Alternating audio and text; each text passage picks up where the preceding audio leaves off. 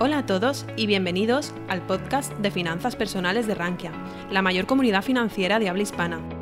En este podcast escucharás las mejores charlas, conferencias y webinars impartidos en nuestra comunidad.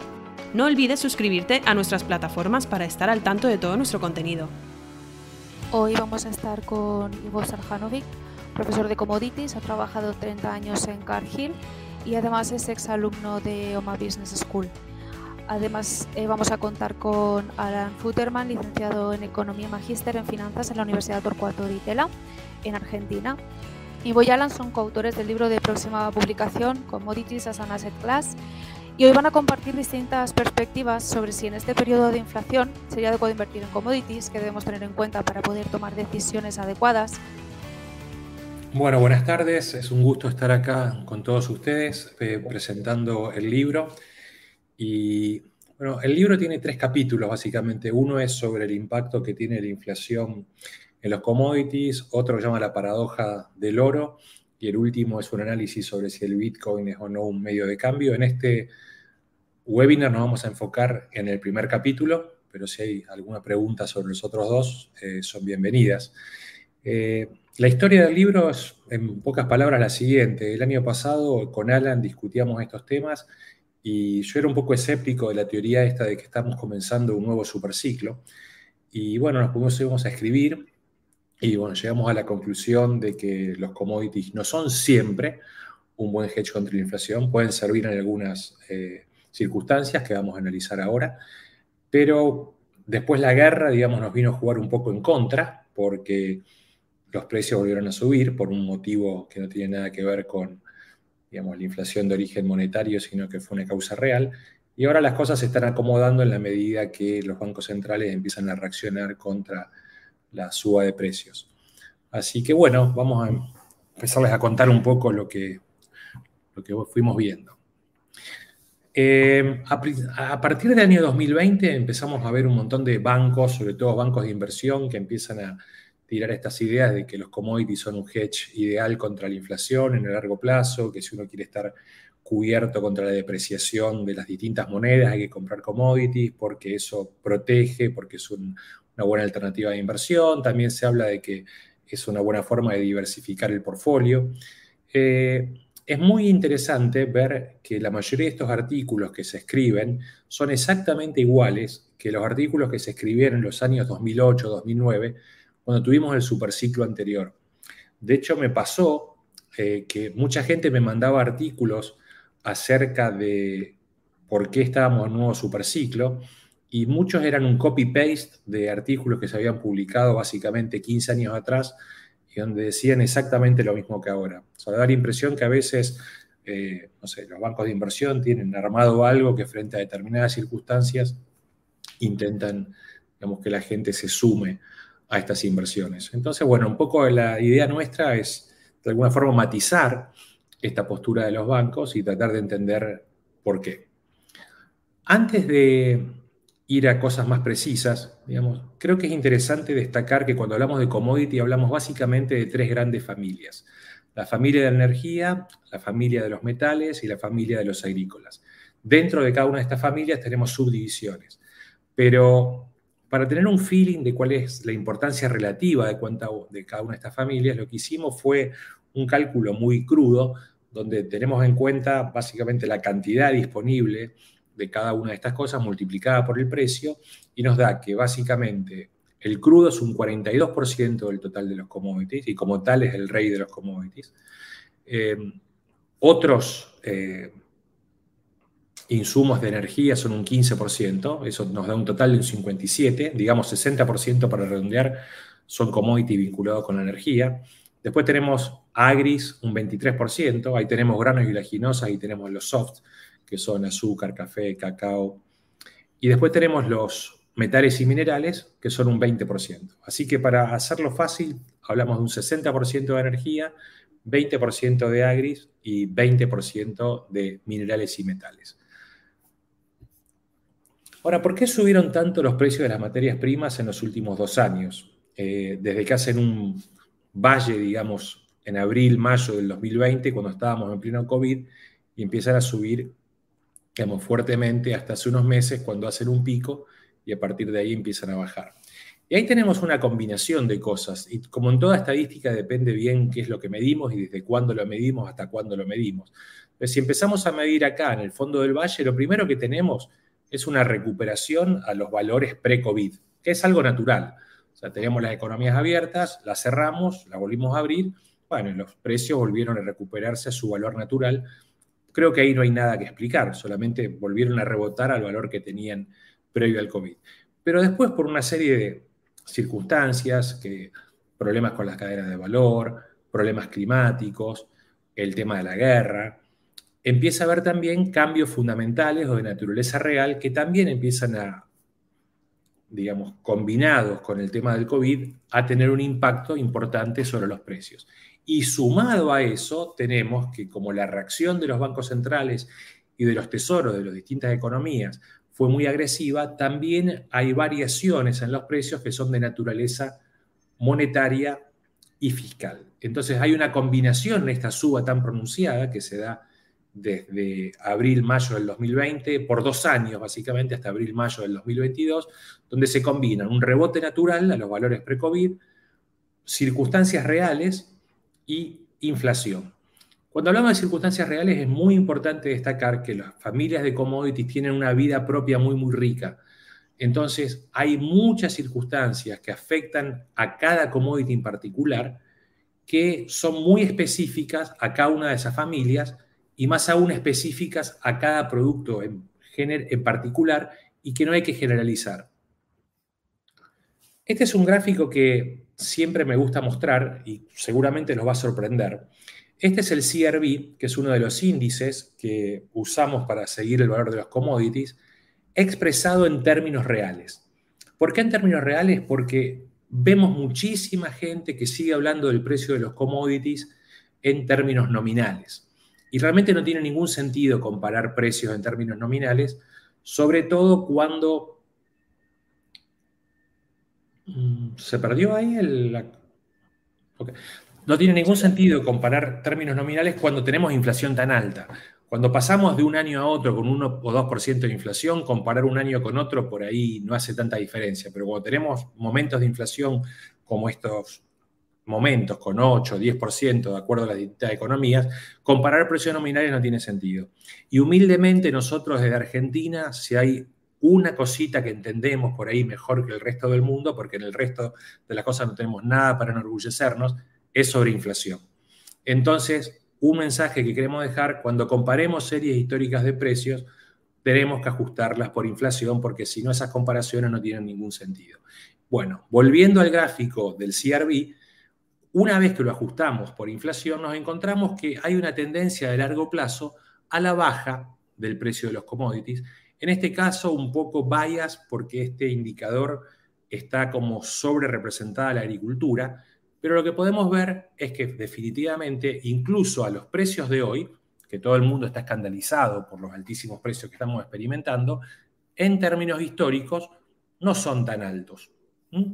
Entonces es bueno tener en cuenta que cuando corregimos los precios por inflación, la historia cambia y bastante. Sobre todo cuando vemos lo que pasó en el último superciclo, el del año 2008, donde dada la gran importancia que tiene el petróleo en el total y dado que el petróleo llegó en ese momento a 147 dólares por barril, que en moneda constante es equivalente hoy a 200 dólares por barril, esto lleva a que el promedio de este índice sea mucho, mucho más alto que hoy, donde el petróleo vale solamente entre 80 y 90 dólares.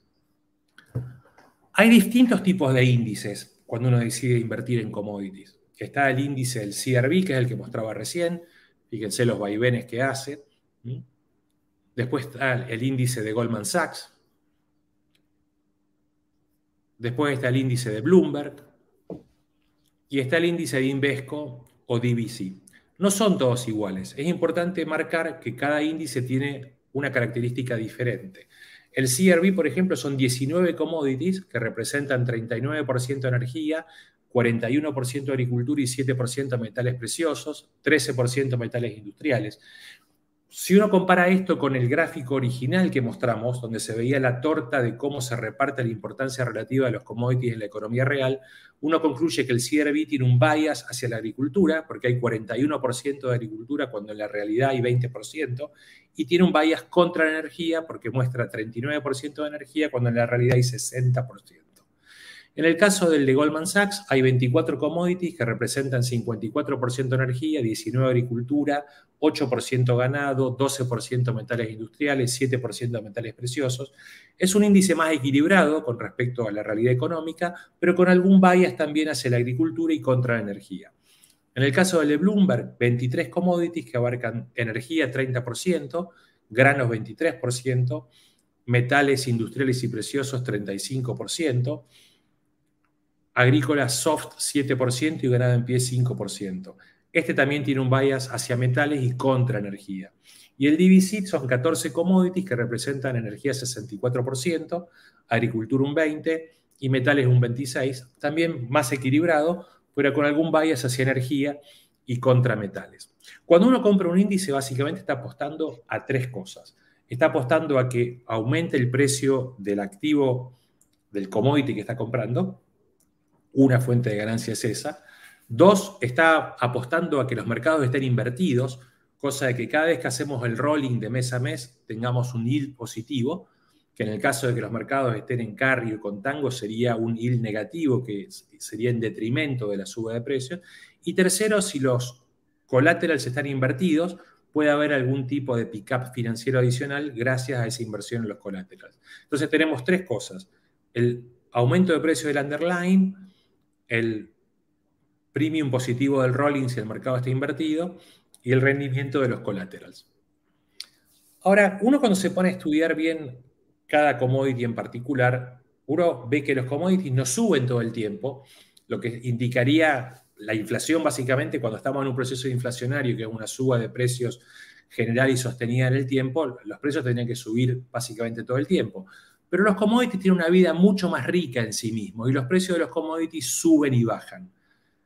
Acá escogí cuatro commodities al azar para mostrar este punto. Primero la madera. Fíjense, hoy por hoy la madera en Estados Unidos vale casi lo mismo, digamos que cuando comenzó el COVID, pero después de tener una volatilidad impresionante. Después tenemos el mineral de hierro, que también volvió básicamente a los valores pre-COVID, después también de una gran volatilidad. Tenemos acá el mercado de gas europeo, que vale muchísimo más que hace unos años, pero vale muchísimo menos que hace unos meses. Después tenemos el mercado de soja, que es el área donde yo conozco más, el tema de los commodities agrícolas, donde estamos en niveles de precio que son bastante más bajos que en el ciclo anterior, después de haber hecho un high hace unos meses. Ahora, una vez más, todos estos precios están expresados en valores nominales. Si corrigiéramos todos estos gráficos en términos reales, los precios spot se mostrarían en términos relativos más débiles que el histórico. ¿Qué pasa con dos commodities tan característicos y tan famosos como el oro y el petróleo? ¿Está funcionando este famoso hedge contra la inflación? Y la verdad que no. Si uno mira lo que pasó con el oro, que el oro debería ser como el hedge más característico contra procesos inflacionarios, vemos que el precio está, si bien alto comparado con los últimos años, bastante deprimido y solamente volviendo a niveles del ciclo anterior, a pesar de que entre 2010 y 2022 tuvimos muchísima inflación. Y el crudo, un poco como les contaba antes, sí, cotizando valores más altos que hace unos años, digamos, pero valores que contra el ciclo del 2008-2009 son ni siquiera la mitad. Ahora imagínense si alguien hubiera invertido con esta tesis de que hay que invertir en commodities para protegerse contra la inflación en este momento. Uno se hubiera ido long, digamos, el crudo a 140 dólares el barril y hoy el crudo vale 80 y aparte se hubiera perdido toda la inflación de ese periodo. Entonces hay que tener mucho cuidado con esto de que hay que comprar commodities para echarse contra la inflación porque no siempre funciona. Un efecto que vemos cuando analizamos esto es que en determinado momento, por ejemplo, en el abril-mayo del 2020, cuando todo el mundo se empieza a meter en los commodities porque empieza a haber condiciones monetarias laxas, así, los precios tienden a subir muy por arriba de la tendencia de largo plazo. Entonces, si esta, digamos, la tendencia de largo plazo de precios, que puede ser este el caso de la energía, pero si yo hubiera dibujado la tendencia de largo plazo de los bienes agrícolas es hacia abajo, porque los costos unitarios decrecen en el tiempo, se produce un overshooting, en el sentido de que los precios suben y suben muy por arriba de la tendencia de equilibrio y luego empiezan gradualmente a ajustar. ¿Y por qué ajustan? Ajustan por dos motivos. Hay un motivo económico, que lo llamamos el efecto de ajuste por equilibrio general, porque tanto del lado de la demanda como del lado de la oferta es como que se encienden todas las elasticidades y del lado de la demanda la gente empieza a switchar otros productos, empieza a consumir menos y del lado de la oferta se empieza a producir más que lo que indica, digamos, el equilibrio. Y después tenemos también un efecto de ajuste por reasignación de portafolio o efecto financiero más que económico, donde si yo compré determinado commodity y veo que el precio subió 50% en un año cuando la inflación fue solamente el 10%, es muy poco probable que ese commodity siga aumentando indefinidamente, entonces lo más lógico es venderlo y pasarse a otro producto que esté más atrasado. La combinación del efecto económico con el efecto financiero da lugar a que los precios empiecen a corregir y que ese overshooting ajuste a las tendencias de largo plazo. Otro tema que hay que considerar cuando hablamos de inflación es que no hay que mezclar subas de precios reales con inflación de origen monetario. Y para eso recurrimos a la famosa teoría cuantitativa de la moneda, que si bien no es perfecta por ser un poco mecanicista, es bastante útil para reflexionar sobre estos temas. Del lado izquierdo tenemos la cantidad de moneda multiplicada por la velocidad, que es la inversa de la demanda, y del lado derecho tenemos precio por productos. Entonces, la inflación de origen monetario tiene origen en este lado de la ecuación. Y la suba de precios por causas reales tiene origen en este lado de la ecuación. Lo que estamos viviendo hoy en el mundo de los commodities es una combinación de suba de precios con respecto a dos años atrás por motivos monetarios y por motivos reales. Si yo tuviera que hacer una aproximación muy, muy cruda de qué porcentaje es cada uno, yo diría que hay un tercio por motivos reales y dos tercios por motivos monetarios. ¿Por qué digo eso? Porque comparo la inflación de Suiza y China, por ejemplo, que tienen políticas monetarias más ortodoxas, con las políticas monetarias de Europa y de eh, Estados Unidos y tanto China como Suiza tienen alrededor de 3% de inflación contra 9-10% en Estados Unidos y Europa. Entonces, por eso, muy crudamente digo que un tercio es por motivos reales y dos tercios es por motivos de inflación de origen monetario. Otro tema es qué inflación estamos midiendo, porque tenemos el índice de precios al consumidor, tenemos el índice de precios al productor, tenemos índices de precios de activos financieros. Entonces, ¿qué es lo que realmente estamos queriendo hechear o cubrir cuando estamos comprando commodities? Otro tema a considerar es que los índices que usamos para medir cambian en el tiempo. Y como los gobiernos intentan de alguna forma maquillar esos índices para que no den un índice de inflación tan alto, los índices empiezan a registrar menos subas de bienes y empiezan a mostrar una inflación menor de la que medían antes. Lo que quiero decir es que si usáramos los mismos índices que hace 20 años, hoy estaríamos registrando inflaciones incluso más altas de las que estamos viviendo en este momento. Entonces, cuando hacemos el ajuste de los precios nominales históricos por una inflación que sería aún más alta, el precio presente en términos reales nos daría incluso más bajo. Bueno, ahora le voy a pasar la pelota a Alan para que siga un poco él. Bueno, antes que nada, un gusto estar aquí con ustedes y, bueno, junto a Ivo, presentando sobre este tema.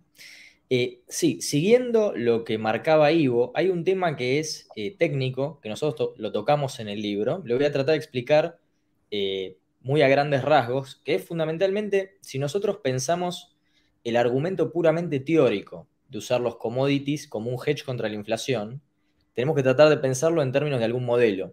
Entonces, si nosotros usamos el modelo de cost of carry o de no arbitraje y pensamos en la ecuación que daría el no arbitraje, que sería que el valor del futuro, del forward, tiene que ser igual al valor del spot, del, commodity en spot, ajustado por algunas variables como es el costo de almacenaje, si, hablamos de commodities, la tasa de interés y el tiempo, lo que vemos es que en realidad una curva de futuros para un commodity en un contexto inflacionario tendría que ser empinada o tendría que estar en contango.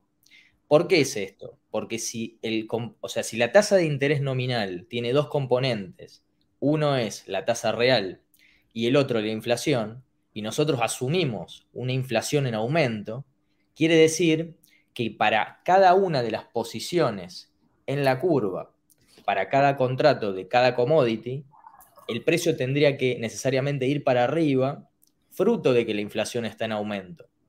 Ahora, ¿cuál es el problema? El problema con esta situación es que si nosotros asumimos que queremos construir un hedge contra la inflación usando commodities, la forma de hacerlo no es, digamos, comprando petróleo y guardándoselo en, el patio de la casa, sino que uno tiene que ir fundamentalmente al mercado de futuros.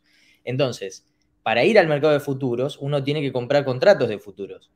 El tema es que si uno está en un contexto inflacionario y vemos que desde el punto de vista teórico la curva tendría que encontrarse en contango, ¿cómo se hace para construir este hedge sin necesariamente estar perdiendo dinero de forma crónica? Porque cada vez que uno tiene que rolear la posición, va a estar perdiendo dinero porque necesariamente tiene que cambiar un contrato que vale menos por otro que vale más.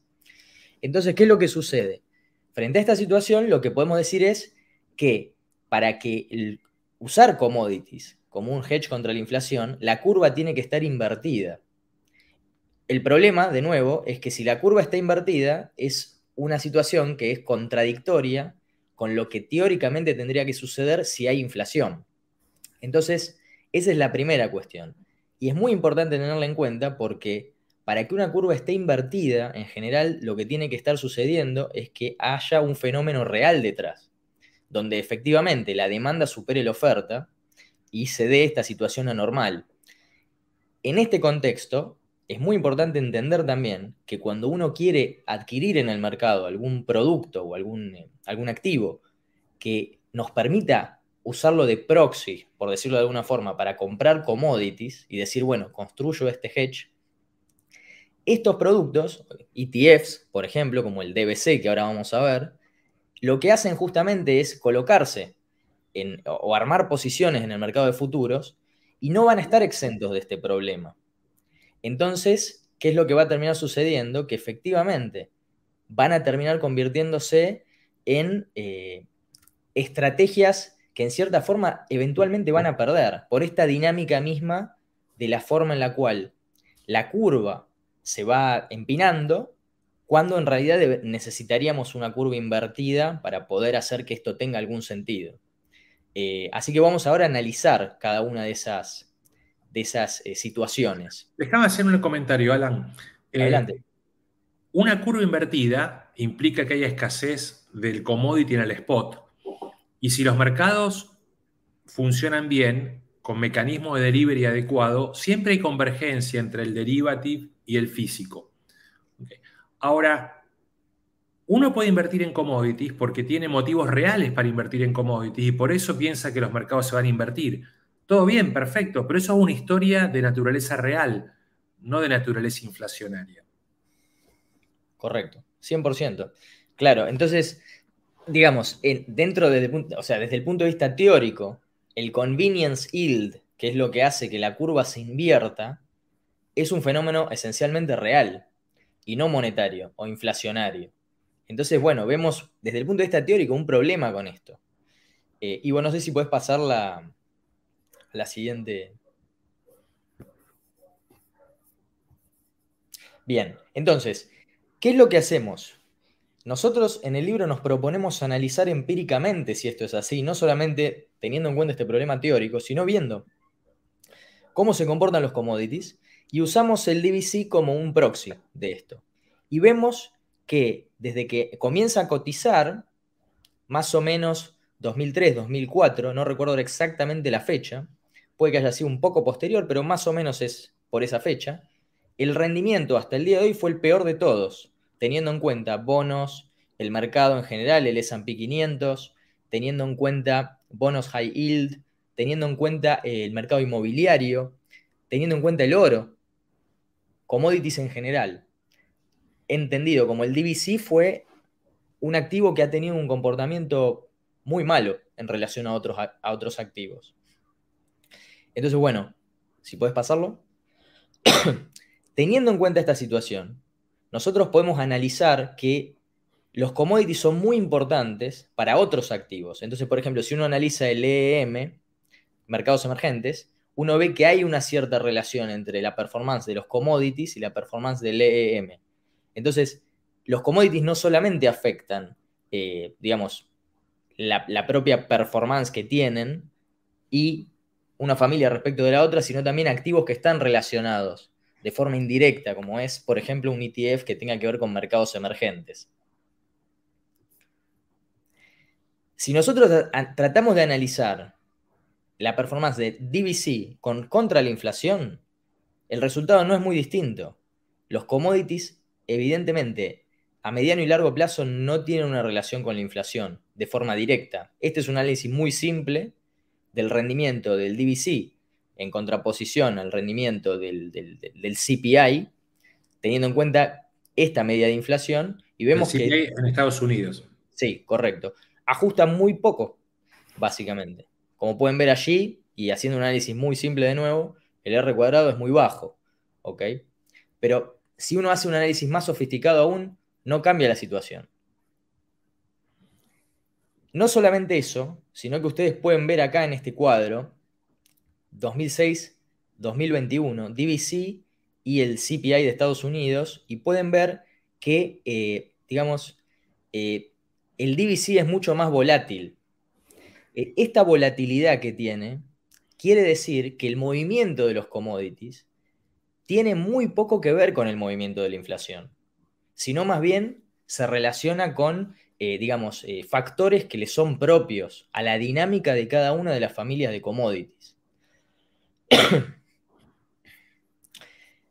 Lo pueden volver a ver aquí, a, este tema en particular, comparando el DVC con otros activos y pueden ver que tiene el peor resultado en términos mensuales, peor retorno comparado con otros, y también tiene una de las volatilidades más altas. Esto, de nuevo, tiene que ver con lo que Ivo marcaba antes, que es la, digamos, eh, el gran ajuste, o mejor dicho, la gran velocidad de ajuste que tienen los commodities en términos de eh, eh, alejamientos, por plantearlo de alguna forma, de ese equilibrio que se da entre oferta y demanda. No duran mucho los desequilibrios. Entonces, eso es lo que explica que, digamos, tengan esta volatilidad y al mismo tiempo que los retornos sean más bajos. La presencia de los fondos muy activos en los mercados de commodities hace de catalizador frente a la nueva información muy rápido y por eso los mercados digamos, tienden a ajustar rápidamente. A contrario de los que piensan que los fondos distorsionan los precios de los commodities, nosotros pensamos que los fondos básicamente promueven un ajuste más rápido hacia los valores de equilibrio, siempre y cuando los mercados de futuros, como habíamos dicho antes, tengan mecanismos de delivery que funcionen apropiadamente. 100%. Entonces, bueno, ¿qué hacemos? Nos planteamos un portfolio compuesto a grandes rasgos por los otros activos alternativos que presentamos antes y decimos, ok, ¿cómo se comporta? O cómo se comportó, mejor dicho, un portfolio con DVC, sin DVC y un portfolio al cual le sacamos el oro. Y ahora vamos a ver por qué hacemos esto. Pero como pueden ver allí en, el gráfico, vemos que el portfolio sin DVC tiene un retorno mucho mejor que si lo hubiera tenido. Estamos tomando un periodo, un bastante largo, del 2006 al 2021. Al mismo tiempo, si nosotros sacamos GLD, o sea, sacamos oro, vemos que la performance del portfolio fue menor. Entonces, ¿qué quiere decir esto? Esto quiere decir que si nosotros sacamos de DVC, o sea, commodities en general, tiene un comportamiento mucho mejor que cualquier, o sea, que cualquier otra cosa. Pero si le sacamos el oro, el comportamiento es peor, lo cual quiere decir que no todos los commodities son iguales. Los commodities en general no se comportan todos de la misma forma y si bien podría interpretarse como un error sacar un commodity eh, en particular eh, y dejar los otros, la realidad es que uno tiene que analizar exactamente cuál es el commodity que está comprando Y hay otro tema importante que ahora vamos a ver, que es el siguiente, que en este caso, dentro de este rendimiento, dentro de este portfolio, estamos tomando un periodo en el cual los valores de metales preciosos subieron tremendamente, que fue el pico del 2011. Entonces, la pregunta que uno se tiene que hacer es realmente, ¿cuál es el periodo que está considerando? Y acá viene este gráfico, que es muy interesante y es, digamos, como la corroboración empírica de lo que Ivo había mencionado al principio, el overshooting. Como ustedes pueden ver, se da la situación de que si nosotros comparamos la performance de 100 dólares invertidos en DVC a partir del 2006, 2006 es el periodo en que empieza a cotizar el activo, ahí, acá se ve bien. Y, ese es un periodo que es interesante remarcar, es previo al superciclo anterior. O sea que le estamos concediendo a este cálculo que el superciclo no había comenzado todavía. Correcto, muy generoso para los commodities en general. Y después, suponemos la existencia de un activo que replique perfectamente la inflación entendida como el CPI de Estados Unidos. Entonces, vemos que los commodities en general, usando el DVC, tuvieron un, un retorno bastante menor, pero al mismo tiempo que hubo un periodo de overshooting muy significativo, fíjense, de casi el 100%, para el año 2008 y que luego empezó a caer. Entonces, lo que salta a la vista aquí claramente es que el timing es muy importante en el momento que uno va a invertir. En ese periodo, si ustedes hacen un poco de Google, van a encontrar que la mayoría de la gente que promueve la teoría esta de que los commodities son un buen hedge contra la inflación, estaban invitando a los inversores a que se sumen a carteras de commodities cuando estábamos casi en el high de ese gráfico. Entonces, la gente que entró en ese momento tiene una pérdida por partida doble, porque entró muy, muy caro a un valor que no se sostiene en el tiempo, que corrigió hacia la baja, y aparte tiene la pérdida de la inflación, que era lo que en teoría uno quería hechear. Correcto. Entonces, bueno, es muy importante tener en cuenta esto. Ahora, ¿qué pasa? Alguien podría decir, bueno, señores, ustedes están tomando un periodo muy corto de tiempo, por más que involucren dos ciclos, como puede ser el de los años 2000 y el último de los, tres, de, los últimos tres años. ¿no? Pero alguien puede decir, no, tienen que tomar un periodo más largo. Entonces, ¿qué hicimos? Hicimos un análisis de cada una de las décadas, o mejor dicho, del rendimiento de los commodities durante cada una de las décadas desde los años 60 para acá. Y vemos que cada década tiene una situación distinta respecto de la anterior en términos de commodities. Entonces, vemos, por ejemplo, que en los 60 eh, los commodities, digamos, eh, no, tuvieron una performance particularmente importante, digamos, en general, contra la inflación. Excepto algunos en particular, pero no todas las familias. Los 70 son justamente el periodo más distinto, donde todos los commodities le ganan a la inflación. Es muy importante entender que en la década de los 70 se dan fenómenos que no se vuelven a repetir. Una, no solamente una gran tasa de inflación, sino también fenómenos reales. Y es como que el mercado quedó anclado en los 70 para tener esta narrativa de que los commodities son necesariamente un hedge contra la inflación. Creo que vale la pena identificar cuáles son esos fenómenos reales. La formación de la OPEP es clave y ahí se produce también lo que se llama el The Great Robbery, que es cuando Rusia básicamente falla sus cosechas y salen desesperadamente a comprar, eso hace subir muchísimo los precios de los alimentos y eso básicamente se reconcilia también con una gran pérdida de mercado de em, harina de pescado, que en ese momento era la gran fuente de proteínas para el alimento animal. Esa se pierde mucho eso y bueno, tiene que ser reemplazada por la soja y eso hace subir los precios también. O sea que aparte de los fenómenos monetarios, se coadyuvan también fenómenos reales de muchísima importancia.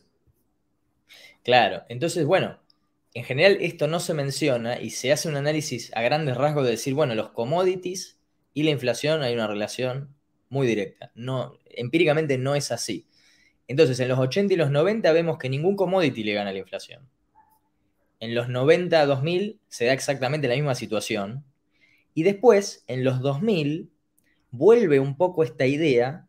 Los commodities realmente tienen una performance superior a la inflación. Pero se da el fenómeno real del crecimiento de China, que fue un gran consumidor de commodities. Eh, no sé, Ivo, si querés agregar algo en... sí, este también ahí en el caso de la familia agrícola se da el comienzo también de las políticas de biocombustibles que le empiezan a agregar demanda de afuera a un mercado que no estaba habituado a eso. Entonces tenemos la demanda de China, que es una locomotora impresionante. Hoy por hoy China compra un tercio de todos los flujos mundiales de alimentos, cuando a fines de los 90 prácticamente no tenía participación. Yo me acuerdo, yo fui a China por primera vez a vender soja en el año 1997 y China no compraba soja. Hoy China compra 100 millones de toneladas de soja, que son el 60% del flujo mundial. Entonces hay un pool de demanda muy, muy fuerte y se suma también algunas políticas de promoción de biocombustibles que le agregan demanda adicional a mercados que no estaban habituados a eso. Entonces, el motivo de la suba de precios ahí no es de naturaleza inflacionaria, sino de naturaleza estrictamente real. Correcto. Y después, en la década siguiente, sucede exactamente lo contrario, que podríamos decir, en función de las décadas anteriores, es la normalidad de la situación que es que los commodities no le ganen a la inflación en general, eh, en este caso salvo metales preciosos, pero porque arrastraban parte del rendimiento del gran ciclo anterior, y después nos encontramos con la situación actual, donde efectivamente hay un overshooting, como lo identificamos, pero que está empezando a, a menguar, tal como lo mostraba Ivo en el caso de la madera o de otros commodities. Eh, entonces, no vemos que empíricamente se, corrobore esta idea de que los commodities son siempre un hedge contra la inflación. Eh, vamos a ver un análisis más exacto de esto. Eh, aquí lo, vamos a ver, que es básicamente tomando cualquier punto de entrada en el tiempo, en, el eje de las Y, y en el de las, en el de las X, la salida de esa posición se arma la posición y se sale de la posición en cada uno de estas grandes familias de commodities. Entonces decimos, como pueden ver aquí en el, gráfico, el color rojo lo que indica es un, un retorno negativo de esa posición y el azul es positivo. Entonces, como vemos, en el caso de la agricultura contra el CPI, en esos términos positivo y negativo, vemos que la estrategia funcionó el 22% de las veces. Tiene sentido, porque la agricultura ajusta mucho más rápido. No sé, Ivo, si querés agregar algo respecto de este tema. la agricultura tiene ciclos de oferta mucho más cortos porque se puede producir, digamos, más rápidamente que el caso de la energía y los eh, minerales o los metales. Entonces lo que nos encontramos, sumado también a que hay grandes aumentos de productividad por innovación tecnológica, que en el largo plazo la curva de costos unitarios tiende hacia abajo. Perfecto, entonces vemos por ejemplo, este es el caso de metales industriales, mejora un 36%. Luego, en el, en el caso siguiente, que es energía, 67%. Y en el otro, que es de metales preciosos, 78%. O sea, vemos que cuanto más inelástica es la oferta con respecto al precio, eh, o sea, en otras palabras, cuanto más, eh, digamos, tarda en ajustar eh, la oferta frente a, digamos, cambios en la demanda, esta estrategia es mejor. Pero lo que quiere decir fundamentalmente es que no todos los commodities se comportan igual y que no todos los commodities son un hedge contra la inflación siempre, ni siquiera los metales preciosos como el oro y la plata. Entonces, esto es muy importante entender porque cuando se dice hay que comprar commodities para hedgearse contra la inflación, hay que entender qué commodities, en qué momento y por cuánto tiempo tenerlo porque si uno ingresa antes de, que, de que se, digamos, exista una gran expectativa inflacionaria y uno tiene todo el overshooting, puede generar un gran retorno. Pero si se mantiene en la posición, va a tener problemas, incluso al punto de estar peor de cuando ingresó. Entonces no hay hedge ahí. No sé, Ivo, si querés agregar algo respecto a esto. No, no, Perfecto. Este es como un resumen de lo que mostraste antes, donde se ve en términos relativos cuántas veces funciona y cuántas veces no funciona cada una de las estrategias. Ahora, ¿por qué estas estrategias no funcionan siempre? Un poco resumiendo lo que decía Alan, no todos los commodities se comportan igual, tienen dinámicas de oferta y demanda muy peculiares, muy propias. Eh, cada familia tiene características diferentes. las elasticidades, tanto de demanda como de oferta, son distintas. Entonces, cada familia va a tener una evolución distinta que las demás. Por eso no hay que hablar de commodities en general. Creo que es confuso hablar de commodities en general. Eh, no todos los índices reflejan lo mismo. Como mostrábamos antes, algunos índices tienen un bias más pro agrícola, otros más pro energía, otros más pro metales. Entonces, por ejemplo, si yo eligiera comprar una canasta de commodities para hechearme contra la inflación, elegiría algún índice que tenga más energía y metales preciosos, por ejemplo. No va a ser un hedge perfecto, pero va a ser mejor que alguno que tenga mucho agrícola. Después tenemos también la tensión entre el mundo macro y el mundo micro, que la estamos viviendo ahora en forma muy, muy evidente. O sea, la macro mundial hoy es bearish y eso hace que tengamos una presión negativa en el precio de los commodities por la perspectiva de menor demanda, porque la mayor tasa de interés en Estados Unidos hace que el dólar se fortalezca y los commodities se miden en dólares, entonces los precios en dólares bajan. Pero después tenemos la micro, donde muchos de los commodities que estamos analizando todavía tienen una situación muy ajustada.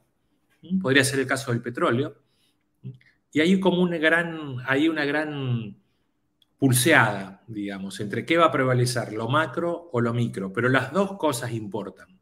Y después, como decía Alan, la gran importancia del timing de entrada y salida.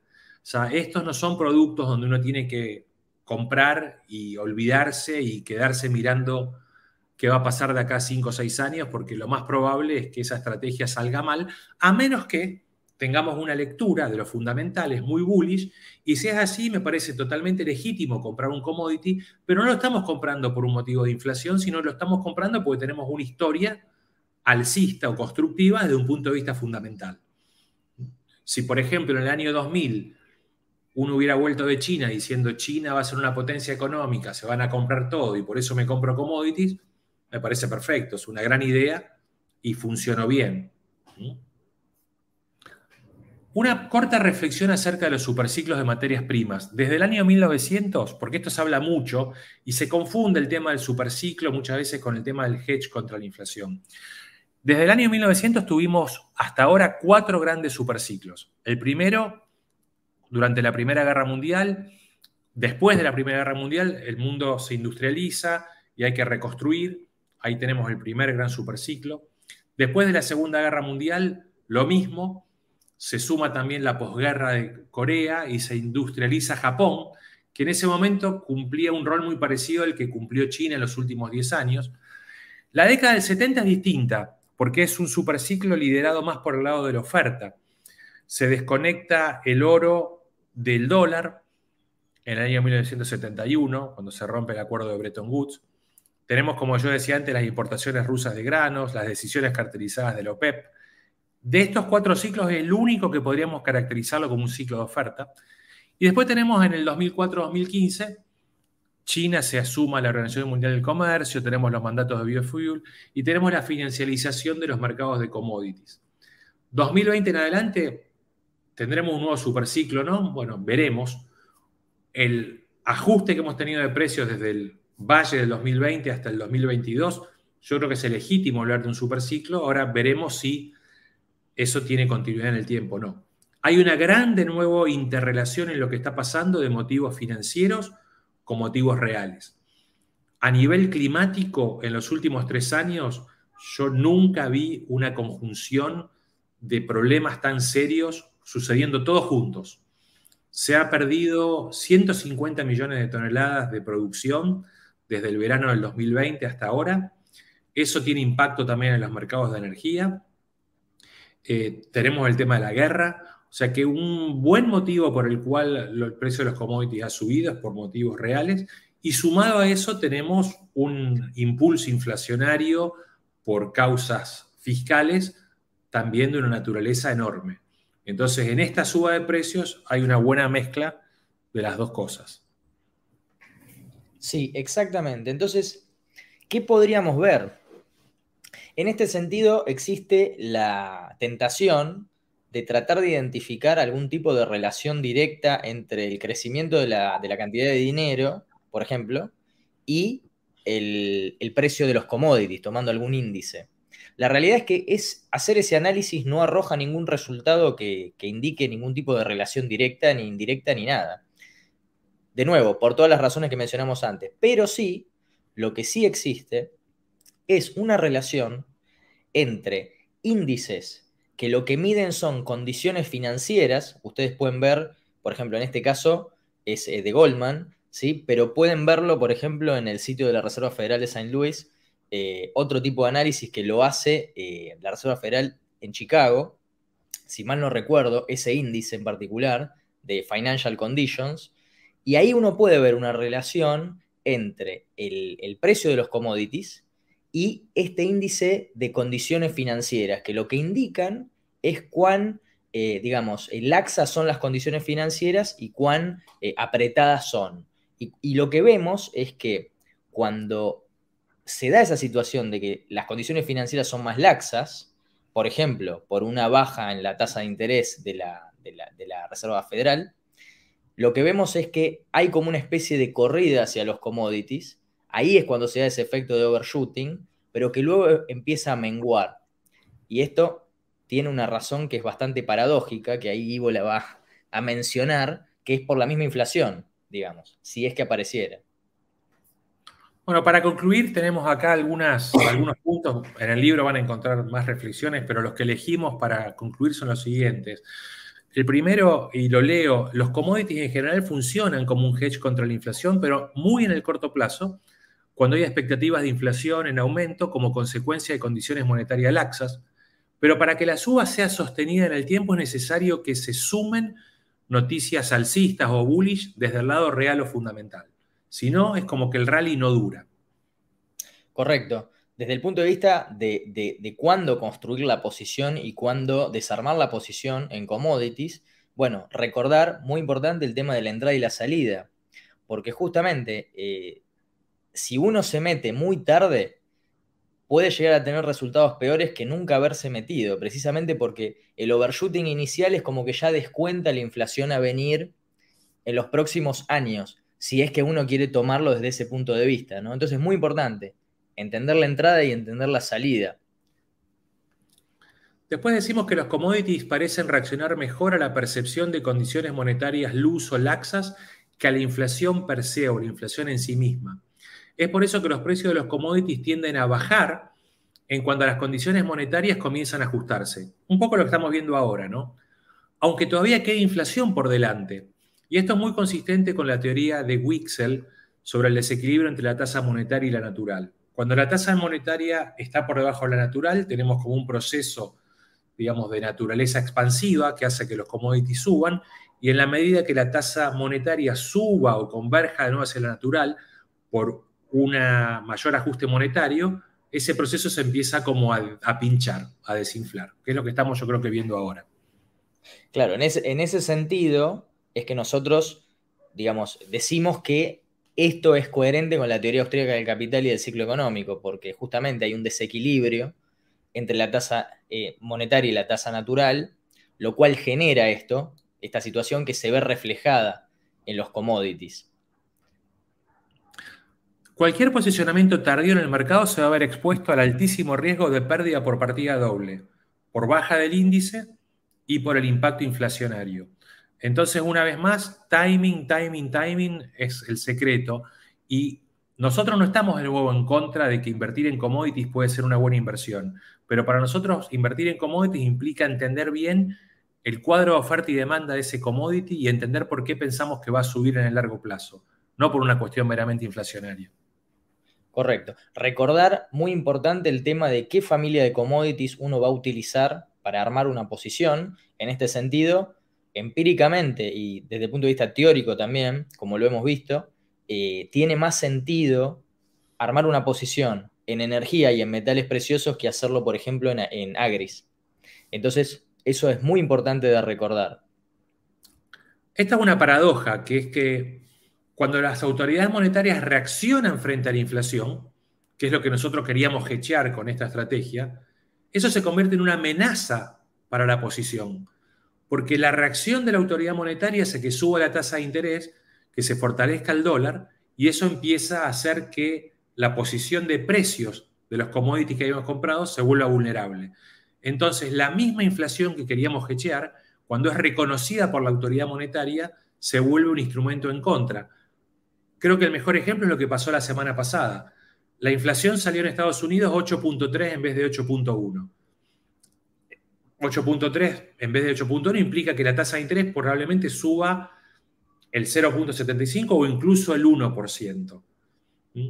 Eso fortaleció de nuevo el dólar index, que volvió a irse a niveles de 109, 110, y eso es viento de frente para los complejos de commodity en general. Totalmente. Entonces, en ese sentido, es muy importante tener en cuenta lo que se, lo que se marca en el punto 8, que es que la clave para invertir en commodities en general es identificar cuáles son las razones fundamentales detrás de esa inversión. Porque eso es lo que va a hacer sostenible la estrategia en el tiempo. Si no, va a ser circunstancial y una posición que se arme fuera de timing o, que se arme con, un exceso de agris en lugar de energía y, metales preciosos puede, puede verse realmente severamente afectada y dañar el portafolio en lugar de generar un hedge. Y para concluir, lo que decimos es que si uno quiere invertir en commodity y no lo quiere hacer directamente uno administrando su cartera, es creo que más recomendable buscar un hedge fund que haga la inversión en forma activa, cosa de que pueda capturar los movimientos de suba y de baja y no solamente el índice que captura solamente los movimientos de suba cuando sube. Si te ha gustado nuestro podcast, te invitamos a que nos lo cuentes en los comentarios. Además, no olvides suscribirte a través de tu plataforma favorita o el blog Rankia Podcast para estar al día de todas las novedades.